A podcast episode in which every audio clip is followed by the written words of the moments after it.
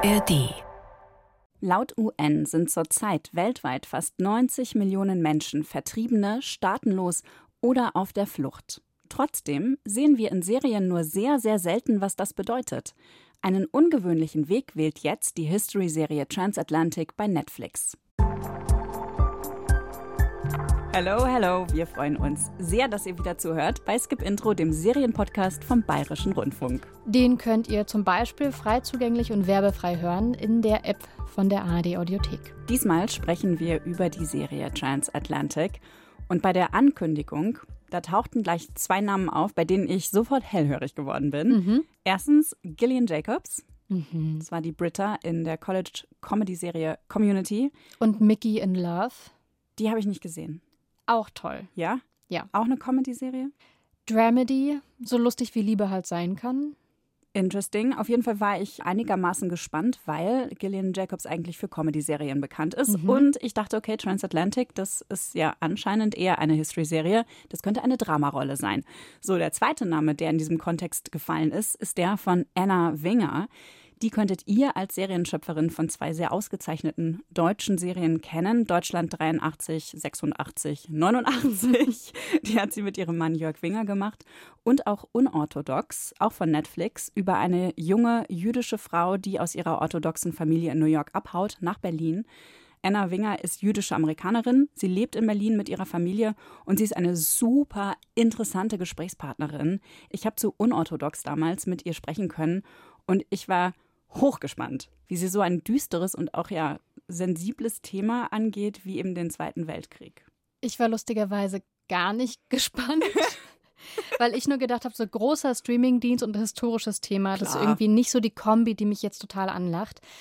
Aber die Serie, muss man dazu sagen, die spielt ja eigentlich nur zu einem ganz kurzen Zeitpunkt in der Geschichte, von 1940 bis 1941.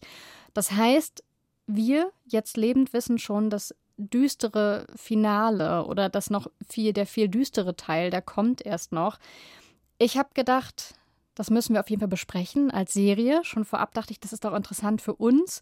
Und jetzt kann ich aber sagen, auch die Machart lohnt sich. Also tatsächlich müssen wir nicht nur wegen Historie und großer Streamingdienst sprechen, sondern unbedingt auch, weil ich die Serie sehenswert finde. Du hast mit Anna Winger darüber gesprochen und du hast auch darüber mit ihr gesprochen, was die Serie mit der Gegenwart zu tun hat. Also nicht nur über die historischen Begebenheiten damals, sondern auch über die ganzen Parallelen, die es zur Heutezeit hat. Erstmal müssen wir aber erfahren von dir, wie du die Serie fandest und worum es überhaupt geht. Stimmt. Der letzte freie Hafen in Marseille wird von Flüchtlingen aus ganz Europa überschwemmt, die auf der verzweifelten Suche sind nach Reisevisa und Geld für die Ausreise in die neue Welt. Südfrankreich im Jahr 1940. Wer vor den Nazis flieht, die immerhin schon im Norden Frankreichs sind, macht sich auf zum Hafen von Marseille, in der Hoffnung, in die USA reisen zu können. Von der Hafenstadt aus operiert auch das Emergency Rescue Committee, das europäische Künstler und Intellektuelle vor dem NS-Regime retten und zur Immigration in die USA verhelfen soll. Weil die Handlung vor allem in der südfranzösischen Hafenstadt Marseille spielt, ist die Serienwelt trotz der Bedrohung nie düster, sondern warm und sonnig. Die Villa, in der das Committee die Künstler und Intellektuellen unterbringt, bis sie Europa verlassen können, ist ein Paradies im Albtraum. André Breton leitet zu Techniken der Surrealisten an, Maler Max Ernst feiert seinen Geburtstag. Kunstsammlerin Peggy Guggenheim macht einen Abstecher, Hannah Arendt ist auch hier. Die Serie ist eine Verneigung vor der Kunst, die auch in Krisenzeiten Trost spendet. Als der Satiriker Walter Mehring sich in einem Hotelzimmer vor den Nazis versteckt, macht er sich Luft, indem er auftritt. Nur vor sich selbst. Juden erschossen. Da fehlt nur einer, er selbst, dann wär ne Ruhe. Die sieben Episoden sind sehr dicht erzählt, was etwas gewöhnungsbedürftig ist, genauso wie der Rhythmus der Serie. Der entsteht durch eine Genremischung, die filmhistorische Bezüge aufweist und erst befremdlich wirkt, aber dann voll aufgeht. Screwball-Komödie trifft auf Drama, trifft auf Romanze wie aus dem alten Hollywood. Mit allen Werkzeugen der Unterhaltungsindustrie zeigt die Serie die Verfolgten des Nationalsozialismus nicht nur als Opfer, sondern als Menschen, die Lust verspüren und Freude, die sich verlieben und sich gegenseitig unterstützen, über gesellschaftliche und nationale Grenzen hinweg mit den Mitteln, die ihnen zur Verfügung stehen. Die meisten Leute denken, sie können sowieso nicht helfen, also machen sie gar nichts. Nach den güldenen Skip-Intro-Regeln habe ich alle Folgen von Transatlantic gesehen. Das sind sieben Stück, ist ja eine abgeschlossene Miniserie.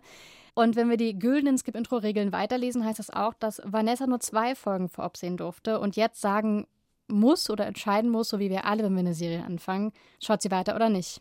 Haha. ja, also ähm, ob ich weiterschaue, das erzähle ich gleich. Aber erstmal war ich krass enttäuscht von der Serie. Schnell oder erst nach? Sofort. Weil als ich zum ersten Mal von Transatlantic gehört habe, Katja, da dachte ich ja, dass das so eine Serie auf einem Transatlantikkreuzer ist. Also oh. auf einem Schiff, so ähnlich wie die Mystery-Serie 1899, über ja. die wir auch schon gesprochen haben. Nur eben halt während des Zweiten Weltkriegs. Und ich hatte mir schon sonst was ausgemalt. Super interessante Dramen an Bord zwischen Menschen unterschiedlichster Herkunft. Du hast die Serie schon geschrieben in deinem In meinem Kopf. Kopf. Existierte schon. Mhm. Alle Skripte fertig. Well, Du kannst dir mein Gesicht vorstellen nach der ersten Folge. Ja, es spielt die ganze Zeit an Land. Äh, es gibt nur eine Stelle in der Serie, wo tatsächlich mal wir, also die Kamera, wir als Zuschauer mit Menschen irgendwo auf einem Schiff sind. Mhm. Und dieses Schiff liegt auch nur am Hafen. Also da wird überhaupt nicht irgendwohin rausgefahren. Und düster wie 1899 ist die Serie eigentlich nur, wenn wir an den historischen Zusammenhang denken. Eigentlich ist es nämlich sehr sonnig. Wir sind die ganze Zeit in Marseille. Also hat nichts von Mystery, hat keine dunkle Spannung. Also ja, die Serie muss geclasht haben mit den Erwartungen, die du hattest. Deswegen schreibt man halt Serien auch nicht voll alleine, sobald man den Titel hört. ja, ich musste erstmal damit klarkommen, eben dass es keine Schiffsstory ist, äh, sondern am Festland und dann auch noch im wunderschönen sonnigen Marseille. Also wirklich nichts, was ich erwartet hatte. Und ab da war ich dann hin und her gerissen, mhm. weil die Serie so eine ungewöhnliche Stimmung hat. Einerseits gefällt mir das Verspielte von der Serie, also auch die Leichtigkeit, mit der sie ja irgendwie diesem Thema trotzt, dieser Schwere. Aber andererseits war mir das schon in den ersten beiden Folgen, vor allem wegen der dudeligen Musik, oft zu viel. Dudelig es klimpert da die ganze Zeit. Manchmal finde ich es cool, weil es so jazzy ist. Ja. Aber ganz oft hat es mich richtig genervt, wirklich. Ich habe mir Notizen zur Musik gemacht. Da steht einfach nur gefühlvoll. Dudelig. Aber ich würde nach den zwei Folgen, die ich gesehen habe, mhm. gerne weiterschauen, weil ich so wenig über die wahre Geschichte, auf der die Serie basiert, weiß, was ich sehr peinlich finde. Und ja, da kommen wir noch dazu, ob das wirklich peinlich ist. Ich möchte auf jeden Fall die Wissenslücke schließen und mhm. das mache ich gerne anhand von Serien und dann meiner weiteren Recherche bei Google. Aber ich möchte auch weiter gucken, weil nach der zweiten Folge so eine Storyline angedeutet wird über weibliche Spioninnen.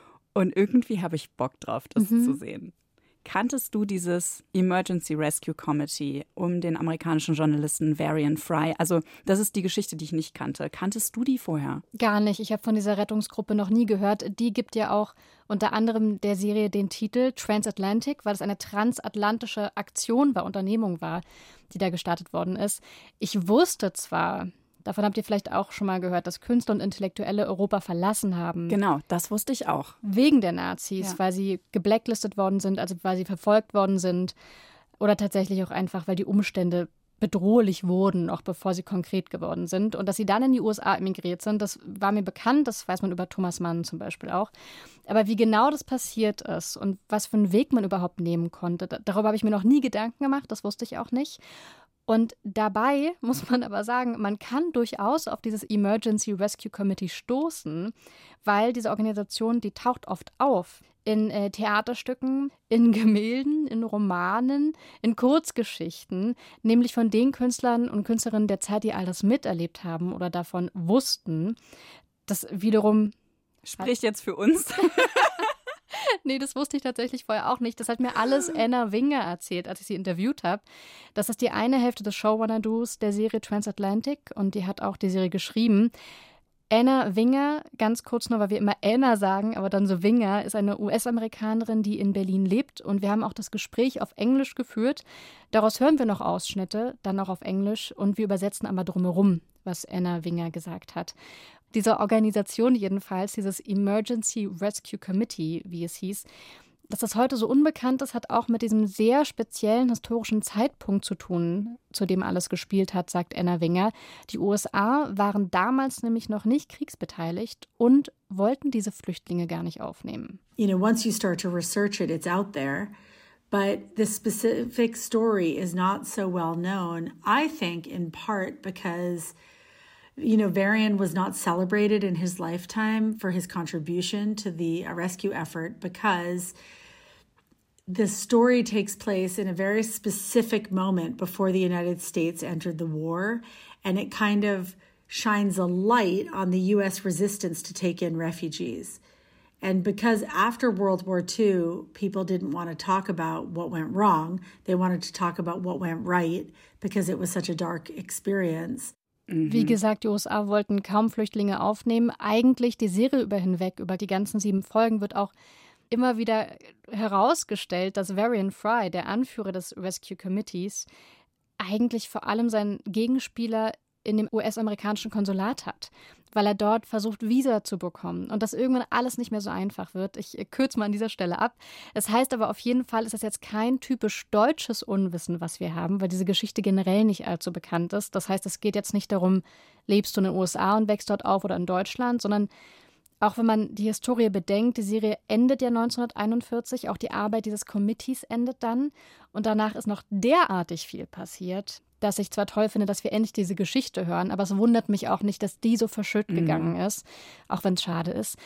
Anna Winger kennt die Geschichte auch aus einem Roman, der heißt The Flight Portfolio. Der kam 2019 raus, also vor vier Jahren erst. Ist von Julie Oringer, die hat den geschrieben. Ich habe den auf Deutsch noch nicht gefunden, aber vielleicht, weiß nicht, ne? Also jetzt, wo es die Serie gibt, am Ende liegt ihr dann mit einem Cover aus der Serie irgendwann dann auch in eurem Buchladen rum und dann stoßt ihr drauf. Das könnte durchaus passieren, wie wir in der Vergangenheit schon öfter gesehen haben. Was ich mich die ganze Zeit gefragt habe beim Gucken und dann habe ich natürlich angefangen zu googeln. Na klar, das ist Vanessas Ding, Second Screen, hier Serie schauen, auf dem Handy dann noch nebenbei schauen, was daran stimmt. Genau. Und ich habe mich die ganze Zeit gefragt, was an dieser Story stimmt jetzt wirklich? Die groben Details, die scheinen mir irgendwie äh, alle zu passen.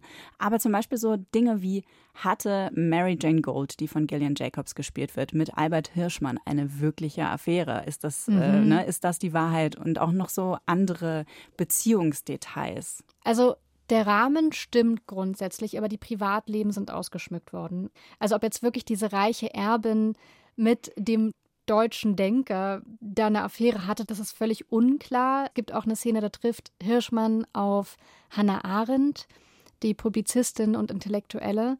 Das ist auch völlig unklar oder zumindest nicht verbrieft, ob die sich jemals getroffen haben. Es war wohl eher so, dass Anna Winger sich irgendwann gedacht hat oder das Schreibteam sich auch gedacht hat, naja, Hirschmann hat irgendwann ähnliche Ideen formuliert wie Hannah Arendt. Wie wäre das eigentlich, wenn die sich damals schon getroffen hätten? Und es ist ja auch nicht ganz unwahrscheinlich, weil sie eine ähnliche Fluchterfahrung hinter sich haben. Genau. Und dass dieser Rahmen übrigens stimmt, das können wir zumindest vermuten am Anfang der ersten Folge, weil da schon uns dieser historische Kontext erklärt wird. Und dass die Geschichte der Gruppe aber, dieses Committees, auch wahr ist, so wie sie uns im Rahmen erzählt wird, das kommt erst ausführlich am Ende der letzten Folge im Abspann. Da steht dann auch ganz klar unter anderem, dass es eine Widerstandsgruppe gab, die aus Europäern und Afrikanern bestand. Das äh, klingt vielleicht nur so ein bisschen an den ersten beiden Folgen.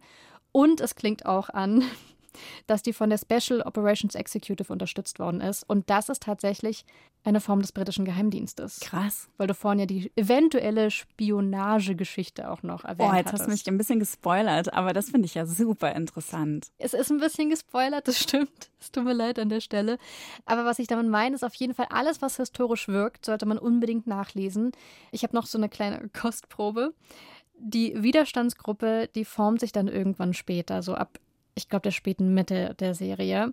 Und die benutzt als Erkennungszeichen eine ganz bestimmte Melodie, nämlich Beethovens Fünfte. Da, da, da, da. Kennt einer von euch den Morsecode? Kurz, kurz, kurz, lang. Das ist das V. V für Victory. Dieses Musikstück wird von nun an ein Signal sein, um mit Kameraden über öffentliche Radiokanäle zu kommunizieren. Ihr müsst euch die ersten Takte gut einprägen. Die Dichtungen und die Musik, die auf Beethovens Fünfte folgen, werden zu unserer Geheimsprache. Es lebe der Widerstand. Es lebe Es lebe der Widerstand! Es lebe der Widerstand! Es lebe der Widerstand! Es lebe der Widerstand! Und da sehen wir in dieser Szene bei diesem konspirativen Geheimtreffen vor allem mehrere schwarze Männer, dann den weißen Hirschmann. Äh, Das heißt, man hat auch schon so ein Gefühl, weil man ja auch schon spürt, warum sind diese Menschen da? Wer hat sie zusammengewürfelt? Was befähigt sie? Was ermutigt sie überhaupt, einen Widerstand zu formen? Ob jetzt genauso diese Menschen sich so zusammengefunden haben, natürlich auch in dieser Anzahl und so weiter und so fort, unklar. Aber das mit Beethoven hat Anna Winger gesagt, das ist wahr. Die haben diese Komposition als Erkennung verwendet. Deswegen, es lohnt sich, alles aufzuschreiben, was einem irgendwie merkwürdig, interessant oder fantastisch vorkommt und das gegenzuchecken, weil alles kann natürlich auch so ein Serienabspann nicht aufgreifen und klären. Das ist ja mega abgefahren. Ich hätte auch niemals gedacht, dass das ein echtes Teil ist Ja. aus der Geschichte. Das hat Anna Winger dann im Interview dann auch fast nebenbei erwähnt. Ich hätte niemals gefragt, ist dieses Detail echt?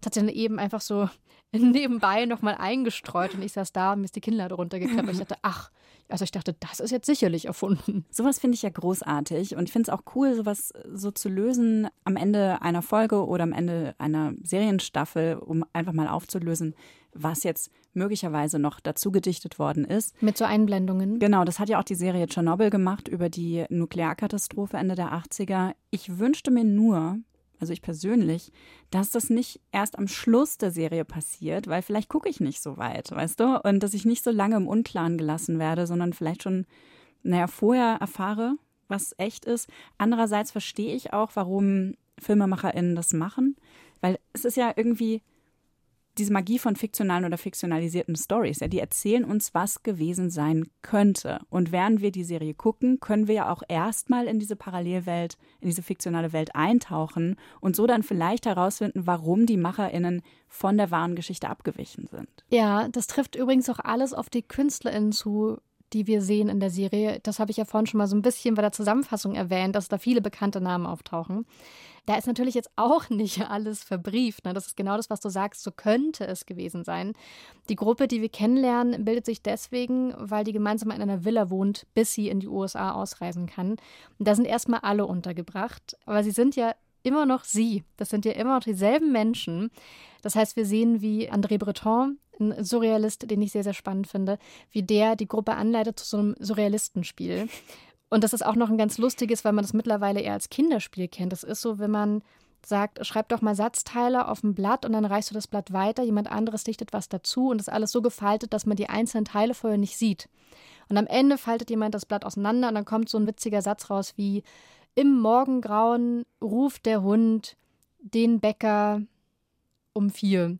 Nur halt noch skurriler, weil sich das eben nicht ein Hirn ausdenken konnte, sondern das so völlig frei von jeglichen Denkstrukturen und Denkmustern passiert. Sowas machen die. Max Ernst, der Maler, sieht man auch im Trailer ganz am Anfang. Der ist in einem Pool und wartet dadurch. Die obere Körperhälfte ist eigentlich im Freien. Das heißt, nur die Beine sind im Wasser und der macht trotzdem mit den Armen, die völlig in der Luft sind, so Schwimmbewegungen. Katja macht auch gerade Schwimmbewegungen, deswegen lache ich so. Ja, ich kann es dann viel besser erklären. Also alle haben so leichte Gimmicks oder Ticks, die nochmal verdeutlichen sollen, was die Charaktere sind. Aber der Fokus, trotz all diesem Witzigen und all diesem Ausgeschmückten, sagt Anna Winger, der lag nicht auf diesen Menschen als die Legenden, die sie heute sind, sondern als Menschen. They were trying to pass the time because they were stuck in limbo. It's this kind of beautiful limbo. Of course, it's extremely challenging to animate people who are so famous as legends. So we tried to really lean into their humanity before their celebrity. Und ich finde, das merkt man auch. Das hat sicherlich viel Spaß gemacht, diese Figuren so auszuschmücken und zu schreiben. Auch so, wer hat mal wen getroffen. Aber grundsätzlich sehen wir sie vor allem dabei, wie sie irgendwie probieren, diese Zeit, die sie da jetzt absitzen müssen, sinnvoll zu füllen und wie sie auch sehr, sehr verschieden mit Ängsten umgehen. Und auch mal Spaß haben. Es gibt auch Max Ernst zum Beispiel feiert Geburtstag, Riesenparty. Das heißt, es kommen auch dann leichtere Momente mit Ja. rein. Und ich bin jetzt ja in den ersten zwei Folgen noch nicht so wahnsinnig vielen KünstlerInnen begegnet. Ich habe ähm, Moritz Bleibtreu gesehen, unter anderem Künstler? als äh, Walter Benjamin. ja, er spielt einen Philosophen und Intellektuellen. Äh, das fand ich total toll. A, dass er den spielt, das passt irgendwie voll gut. Und Mhm. auch wie er ihn spielt, das hatte so ein großes Augenzwinkern Ja. die ganze Zeit. Der ist auch so charmant stoffelig, so Der ein ist bisschen. sehr, sehr stoffelig, sehr steif. Und in einer Szene diskutiert dann Walter Benjamin ernsthaft über eine Theorie mit einem Polizisten. Mhm. der das nicht verstanden hat, was er geschrieben hat. Und dann äh, stoffelt er da so wirklich stocksteif und unbeholfen durch die Pyrenäen, weil es die einzige Route ist, die als Fluchtweg noch bleibt, was für ihn sehr tragisch und sehr, sehr traurig auch endet. Ja, aber ich habe das Gefühl trotzdem, dass die Serie sehr stark die Perspektive von diesen KünstlerInnen einnimmt und auch teilt. Vor allem am Anfang, ja. Ich weiß voll, was du meinst. Der Fokus wird noch ein bisschen mehr auf das Team gerichtet, auf dieses Emergency Rescue Committee. Vielleicht auch, weil es gerade am Anfang so bunt ist und schon mal die schillernde Seite der Serie zeigt. Dass man am Anfang war ich auch erstmal fasziniert von den KünstlerInnen. Und dann gefühlt verändert sich der Fokus dann noch ein bisschen. Mhm. Für mich ähm, hatte das deshalb diesen Eindruck, weil die so theatermäßig inszeniert mhm. ist, die mhm. Serie. Also ganz am Anfang gibt es zum Beispiel eine Szene, das beginnt wie so ein Drama von Bertolt Brecht, ja? Keine Ahnung. Ein, eine Referenz, die ihr sehr oft bei Skip Intro hört. Sehr oft. Ja, aber die tatsächlich im Kontext dieser Serie sehr, sehr gut passt. Also da geht der Vorhang auf, das Setting wird irgendwie eingeführt, dann Auftritt der Hauptfiguren. Und so ist es auch bei Transatlantic. Wir sehen zunächst so eine stimmungsvolle Schwarz-Weiß-Aufnahme von Marseille. Es ist ruhig, fast irgendwie so ein bisschen beschwingt. Von dem Zweiten Weltkrieg, der eigentlich im Hintergrund schon passiert, merkt man auf den ersten Blick zumindest erstmal nicht viel. Wir hören nur davon. Wir hören davon, eben wie du vorhin schon erwähnt hast und wie auch am Anfang von deiner Kritik vorkommt, ne, dieser Radiosprecher aus dem Off, der erklärt, wo wir sind, dass verfolgte Menschen nach Marseille strömen, um dort eben am letzten freien Hafen ein Schiff nach Amerika zu erwischen. Und dazu klimpert ein wenig optimistische Musik. Und nun zu den Nachrichten aus Europa. Nachdem sich die britischen Streitkräfte vom Kontinent zurückgezogen haben, kontrollieren die Nazis den Ärmelkanal, die Atlantikküste und den Norden Frankreichs. Zahlreiche Menschen sind gezwungen, aus Paris in die unbesetzte Zone im Süden zu fliehen. Das ist die Musik, wo ich wahrscheinlich wieder sagen würde, gefühlvoll. Ja, und dann passiert was, was ich sehr interessant fand und sehr künstlerisch und auch der Zeit sehr angemessen, weil dann kommt Farbe ins Bild, wie beim Wizard of Oz, der auch Ende der 30er Jahre gedreht worden ist, wo die Hauptfigur aus ihrem grauen Alltag auf einmal in einer farbenfrohen Fantasiewelt auftaucht. Also wo mhm. du von einem Schwarz-Weiß-Bild auf einmal in ein Farbbild kommst. Ja, das hat auch sowas von, das ist der historische Abriss, das wisst ihr vielleicht aus Büchern. Das ist jetzt das Leben, in das ihr geworfen ja. werdet das ist das echte Leben, das, das ist die, die Gegenwart, in der wir uns jetzt in der Seriengegenwart befinden. Und die hat natürlich Farbe und die mhm. hat natürlich auch mehr Leben. Und ähm, dann in der zweiten Folge, die startet mit so einem super arty Stummfilmausschnitt, ganz viel mit Schatten, aber wird da gearbeitet und dramatischer Musik, ultranahen Aufnahmen. Also es sieht auch so leicht surreal aus. Und wie sich dann später herausstellt in der Folge, ist das einfach eine schlimme Erinnerung, die da drin wiedergespiegelt wird. Also das Ganze ist so ein bisschen so ein Tribut an die Kunst dieser Zeit. Total. Die Serie bricht auch immer wieder so für kleine Momente aus dem eigenen Rhythmus aus, der eh schon sehr interessant ist. Die Rolle von Kunst wird auch einmal sehr, sehr klar betont. Also da muss man sich gar nichts zusammenreimen, das wird uns gesagt. Es gibt eine Stelle, da wird Varian Fry, der der Leiter dieses Emergency Rescue Committees ist, der wird gebeten, nämlich beim Geburtstag von Max Ernst, eine Rede zu halten. Und das erzählt er. Als ich jung war, Sie sind immer noch jung. Als ich noch jünger war, ja, war die Kunst mein Nordstern. Mein treuester Begleiter. Und meine Rettung in den Zeiten von großer Verwirrung und Schmerzen. Und es ist die größte Ehre meines Lebens, mich dafür jetzt zu revanchieren bei den Künstlern und Schriftstellern, deren Arbeit mir so viel gegeben hat. Da müsste man auch im Deutschunterricht nicht viel interpretieren. Er sagt das genau so. Die Kunst leitet, die Kunst ist so ein Anker, die Kunst bringt Licht ins Dunkel. Genau das zeigt die Serie auch immer wieder. Und wenn wir später noch über dieses Team sprechen, genau das ist die Funktion von diesem Team auch. Und was den Stil angeht, den du ja schon angesprochen hast, da hat Anna Winger auch an ihre Kolleginnen und Kollegen gedacht, die damals zu genau solchen Stilmitteln gegriffen haben, um zeitgenössische Filme mhm. zu drehen und die auch mit allen Mitteln der Unterhaltungsindustrie gearbeitet haben, um zu der Zeit damals schon, also zu der Zeit, wo die Serie spielt, Filme gemacht haben und mit denen auch ihren Schmerz überwunden haben, überspielt haben, verarbeiten konnten. Und das waren oft Emigrierte aus Deutschland, die dann in die USA gegangen sind, die diese Filme gemacht haben oder daran beteiligt waren, wie Casablanca nennt sie zum Beispiel oder auch Sein oder Nicht Sein. You know, I was thinking a lot when I was writing it about the screenwriters from Berlin who were Jewish, who were, or not Jewish, but were still blacklisted, who had to leave Berlin, people who do what I do here, who had to leave and go to Hollywood, who were then writing these screwball melodramas in Hollywood to deal with this politically in real time. You know, people like Billy Wilder and Ernst Lubitsch, you know, movies like To Be or Not to Be, Casablanca, The Great Dictator. These are movies that were being made at the time about what was happening in Europe in by crews and you know directors and, and the crew and everything who were primarily um, made up of German emigres.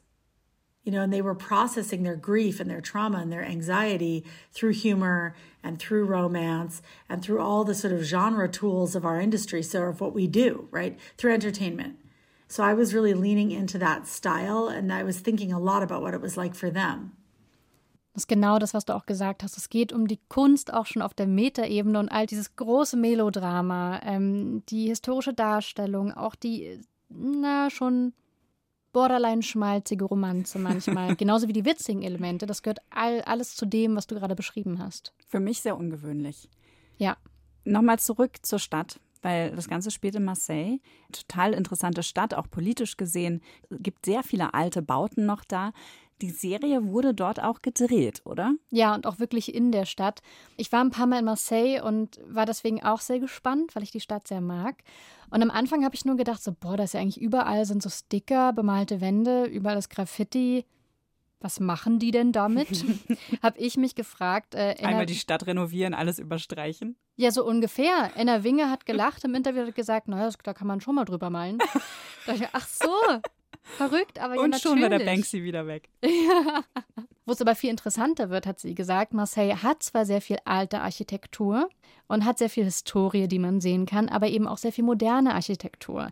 Es gibt zum Beispiel in der Nähe vom alten Hafen so einen riesigen, sehr schönen, aber Klotz, in dem Museum drin ist. Wenn man davon weitergeht, dann gibt es irgendwo so ein riesiges Einkaufszentrum. Das kannst du wirklich nicht einblenden lassen an so den 40er Jahren. Überhaupt gar nicht.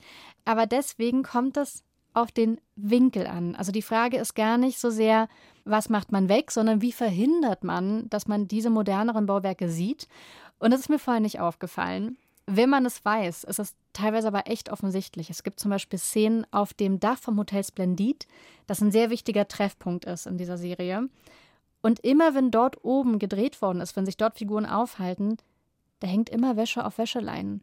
Und auch nicht eine Socke, sondern da hängen Bettlaken.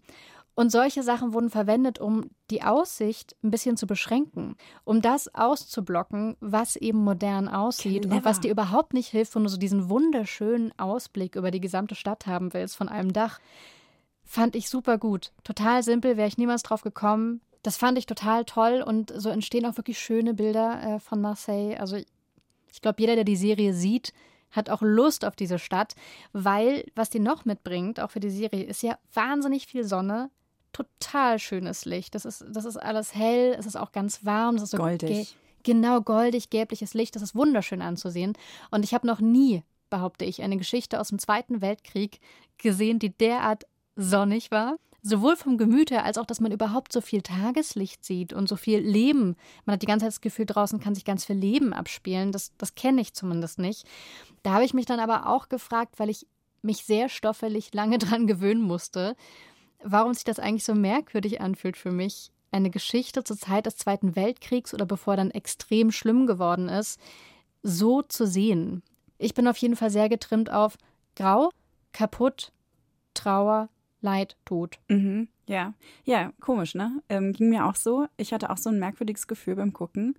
Und dann dachte ich, hm, vielleicht ist das unsere deutsche Sicht auf das Thema, Mhm. weil wir in den letzten Jahren zumindest eben nur so Serien hatten wie unsere Mütter, unsere Väter. Sehr grau, sehr düster. Mhm. Manchmal ein bisschen Spaß, aber eigentlich sehr, sehr, sehr. Ähm, Wir reißen uns arg zusammen. Dann das Boot. Dann gab es so Serien wie The Man in the High Castle.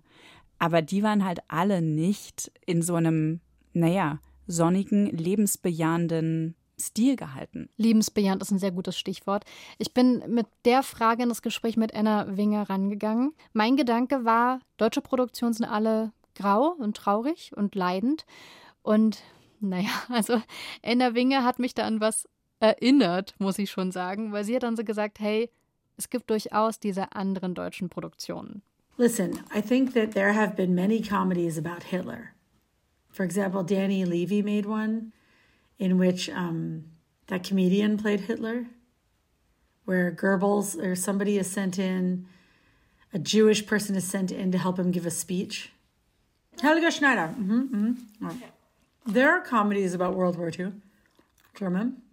They're not celebrations of anything, but they are comic. They're not exactly heartfelt, but they're definitely funny. I mean. Den Film Er ist wieder da hat sie dann auch noch erwähnt. Ich finde das zwar was anderes, weil das sagt sie ja auch, diese Filme feiern nichts in diesem Sinne, aber klar, die sind auch witzig und die sind nicht grau, schwarz, leidend, wie, ja. wie ich das jetzt dargestellt habe. Das sind hab. halt auch oft Satiren, ne, wenn es um Hitler geht. Ich finde, es ist schon nochmal ein Unterschied, aber ich finde, sie hat auch recht. Ja, ist ein anderes Extrem. Ist ein, ja, ist sehr interessant. Und wenn man so ein bisschen die Linse verschiebt, gerade so Filme von jüdischen Filmemachern und Filmemacherinnen, die sind ja oft sehr komödiantisch oder bissig im Humor, hat sie ja vorhin auch schon beschrieben, dass die eben oft zu so Genre-Stilmitteln gegriffen haben, um eben das erfahrene Leid zu verarbeiten oder irgendwie umzudeuten für sich. Ich habe dann auch noch ein bisschen so in der deutschen Filmgeschichte rumgewühlt ich bin dann zum Beispiel auf den Film Amy und Jaguar gestoßen mhm. mit Maria Schrader von 1998. An, an, das Filmplakat erinnerte ich mich noch sehr, sehr gut. Es ist eine lesbische Liebesgeschichte, hat eine ganz ähnliche heitere Stimmung wie Transatlantic. Da geht es auch um diesen Lebenshunger von jüdischen und queeren Protagonistinnen. Und das ist auch wie so ein Stinkefinger Richtung Nazis einfach. Also, Wir machen es trotzdem. Genau. Übrigens war das auch eine Liebesgeschichte, die ich gerne sehen wollte in Transatlantic, nämlich die queere Liebesgeschichte zwischen Varian Fry und seinem Freund. Mhm. Die fand ich schön. Ja, die ist schön. Es waren mir aber zu viele Liebesgeschichten, weil die meinem Gefühl nach auch dazu da sind, immer zu zeigen, was damals nicht ging. Es gibt mehrere Paare, die sich finden. Und bei mindestens zwei von dreien ist, glaube ich, genau das ein Teil davon. Also Varian Fry und sein Freund, die können offensichtlich in der Gegenwart gesellschaftlich anerkannt kein Liebespaar sein. Die finden dann ein Teilglück, so viel möchte ich sagen. Und auch da geht es aber ganz oft darum, zum Beispiel sein Freund verweist dann darauf, in Berlin ging das doch. Das ist natürlich ein Verweis darauf, dass bevor die Nazis an die Macht gekommen sind, es durchaus ein freies Szeneleben in Berlin gab, an das ja zum Beispiel auch die Serie Eldorado KDW in der ARD-Mediathek erinnert. Das gab es und diese Verweise gibt es dann auch, aber ganz oft habe ich das Gefühl, dafür sind die jetzt da, damit man mal den Satz sagen kann, hm, andere würden das jetzt vielleicht nicht so gut finden. Mhm. Ich fand das schade, ich fand es ein bisschen zu aufgeladen. Muss aber auch sagen, dass diese einzelnen Liebesbeziehungen, dass ich die toll fand. Ich will nicht zu viel verraten, aber eine gibt es vor allem, die diesen turbulenten Umständen auch sehr gerecht wird, weil dann tatsächlich ein, ein Mensch zurückkommt, der tot geglaubt worden ist. Was ja auch oft also eine Kriegs- oder vor allem eine, eigentlich eine Nachkriegsgeschichte ist, die wir sehen. Mhm. Und auch das, dass Menschen Beziehungen eingehen, dass sie sich verlieben, dass sie Träume und Wünsche und Bedürfnisse haben, das ist natürlich auch eine Form von Schönheit, die die Serie ganz klar hat. Was mir sehr gut gefallen hat, auch wenn es in den ersten beiden Folgen nur so ganz am Rande vorgekommen ist, in der Widerstandsgruppe sind ja auch zwei schwarze afrikanische Männer aktiv. Mhm. Hast du schon vorhin auch erwähnt. Petit und Paul.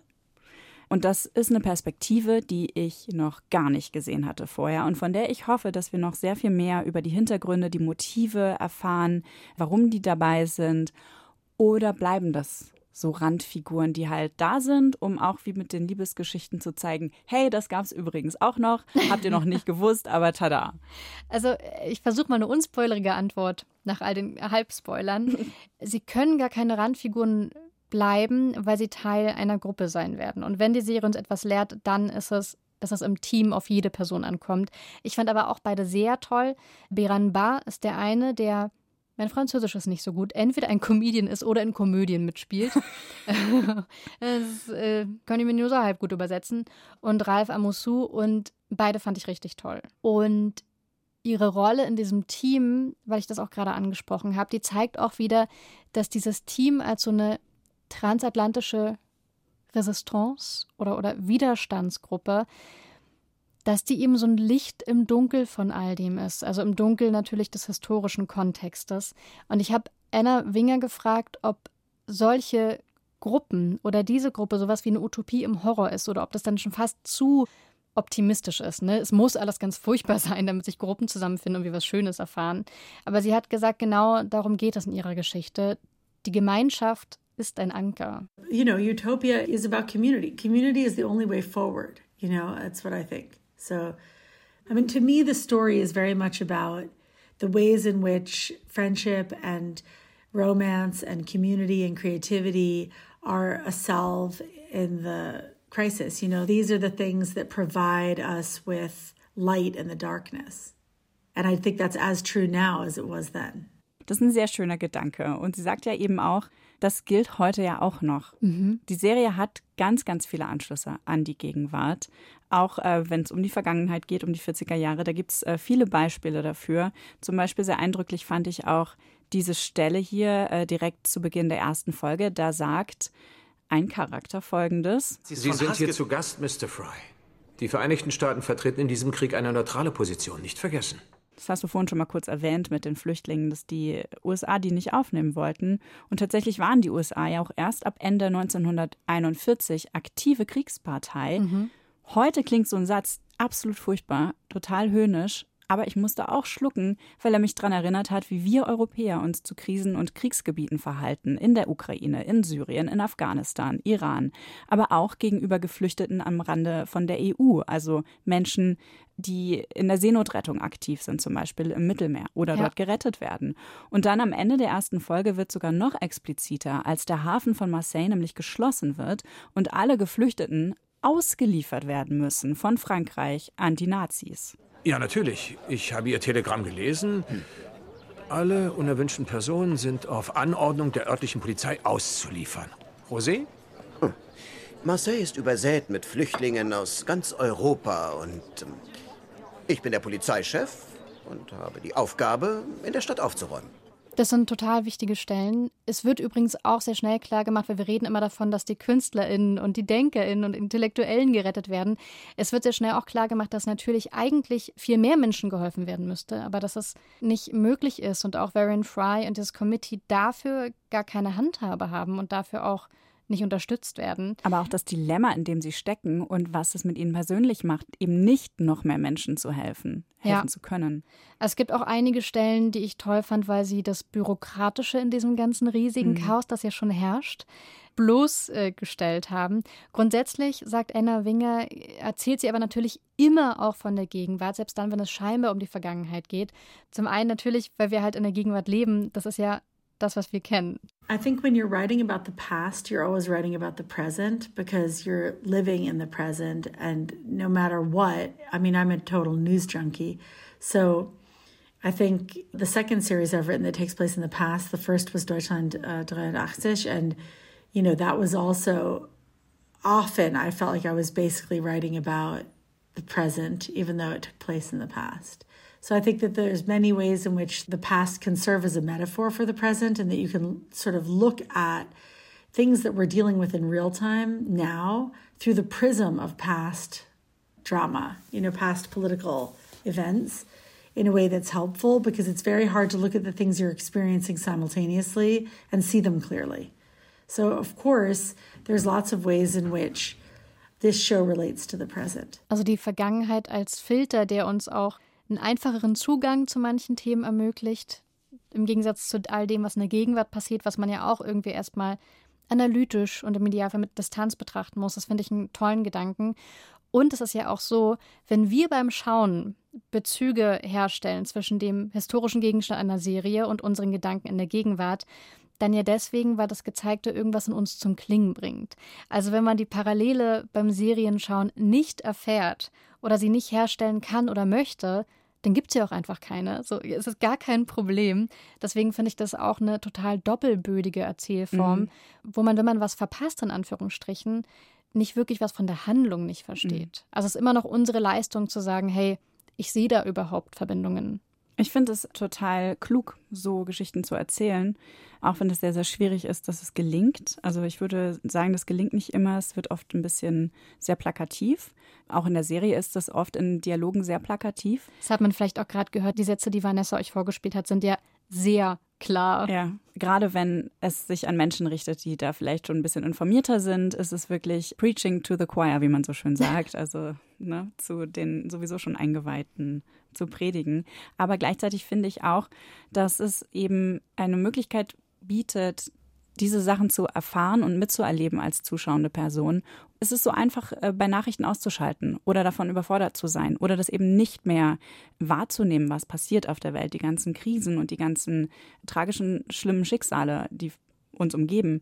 Und so eine Serie ist halt einfach eine super gute Möglichkeit, das nochmal ein bisschen von uns distanziert mitzuerleben und mitzufühlen. Mhm. Und deshalb finde ich das eigentlich einen total guten Weg, die Geschichte dafür zu benutzen. Was ist denn jetzt dein Fazit zur Serie? Ich habe die Serie sehr gerne gesehen, obwohl ich mich an diesen Rhythmus, an das Schnelle und an all das Positive auch und, und die ganze Sonne erstmal gewöhnen musste. ich finde die Serie aber zu voll. Das gilt für mich einerseits, wie schon erwähnt, für diese Romanzen, aber also gerade das Finale, das hätte länger sein müssen. Ich bin eh jemand, ich freue mich total, wenn ich weinen kann bei Filmen und Serien. Ich finde es total toll. Und ich hatte das Gefühl, dafür ist gar kein Platz. Und ich glaube, unser Gespräch hat auch schon gezeigt, bei all den Dingen, die wir noch so angeschnitten haben, die Serie ist so voll. Trotz der turbulenten Zeit, die sie zeigen soll, hätte ich da so ein bisschen mehr Ruhe manchmal gut gefunden. Das Wichtigste ist aber, trotzdem unterm Strich für mich, dass bei der ganzen Unterhaltung noch viel Platz ist dann doch für Mitgefühl und auch für so eine sehr banale, aber wichtige Erkenntnis, dass geflüchtete Menschen ja immer noch Menschen sind. Refugees are human beings. I think this is something that is like actually very bizarre. That I don't know what everyone thinks that because you, you know refugees are just people who because of a political conflict have lost their home. Und das zeigt die Serie allein dadurch, dass wir KünstlerInnen und Intellektuelle und Denkern auf der Flucht sehen, fühlt man sich vielleicht auch ein bisschen mehr angesprochen. Es kann halt sehr viele Menschen treffen, wenn nicht gar alle. Ich persönlich habe auch einfach Spaß an Serien, die wirklich alle Register der Unterhaltungsindustrie ziehen, um einen irgendwie zu bewegen, solange wir als Zuschauer noch einen tieferen Sinn darin erkennen können. Wer dafür offen ist, der sollte Transatlantic auf jeden Fall anschauen. Wer aber schon weiß, so, hm, bald Musik ein bisschen zu emotional und kitschig wird, dann finde ich das eigentlich schon unangenehm und das nervt mich. Für all die ist die Serie eigentlich nichts. Aber sogar wenn ihr dann die Serie abbrechen wollen würdet, ich kann auf jeden Fall empfehlen, es gibt bei Netflix auch ein Making-of zur Serie Transatlantic und das ist sehr, sehr spannend, sowohl was die historischen Hintergründe angeht, als auch wie eigentlich die Kostüme. Fanden wir beide super, das kann ich schon mal sagen. Unser Chat ist heiß geglüht, wie die Kostüme entstanden sind, auch bei dieser Max Ernst Geburtstagsfeier, die ich von erwähnt habe. Die Ausstatterinnen erzählen, dass all diese Dinge, die die Bewohner der Villa dann gebastelt haben, so als Deko, dass sie wirklich aus dem Umfeld dieser echten Villa, dieses echten Hauses kommen, was dann auch den Sinn hatte, dass alles ganz homogen aussieht und organisch aussehen soll. Da sind so viele tolle Gedanken dahinter. Es lohnt sich auf jeden Fall, diese Doku anzuschauen. Das war jetzt noch eigentlich illegalerweise ein Skip-Intro-Tipp am Ende von mir. Vanessa, du hast aber auch noch einen Tipp offen. Und den überlasse ich diesmal jemandem anderes, nämlich unserer lieben Kollegin Kathi Röb vom queeren Podcast Willkommen im Club. Hallo, hier ist Kati von Willkommen im Club und ich empfehle euch eine Serie, die mich zu Tränen gerührt hat. Ich muss sagen, ich weine super oft bei Filmen und Serien, aber da habe ich so wirklich geschluchzt.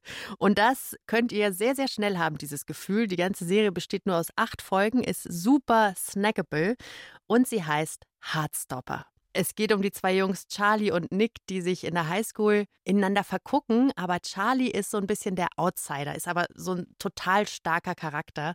Und dann gibt es so ganz kleine fiktionale Elemente in der Serie. Das heißt, da gibt es dann so ein kleines Feuerwerk zum Beispiel, wenn sie sich zum ersten Mal berühren an den Händen. Und ich finde das so mega, mega schön. Und ich wünschte mir, so eine Serie hätte schon vor, weiß ich nicht, 10, 15 Jahren gegeben.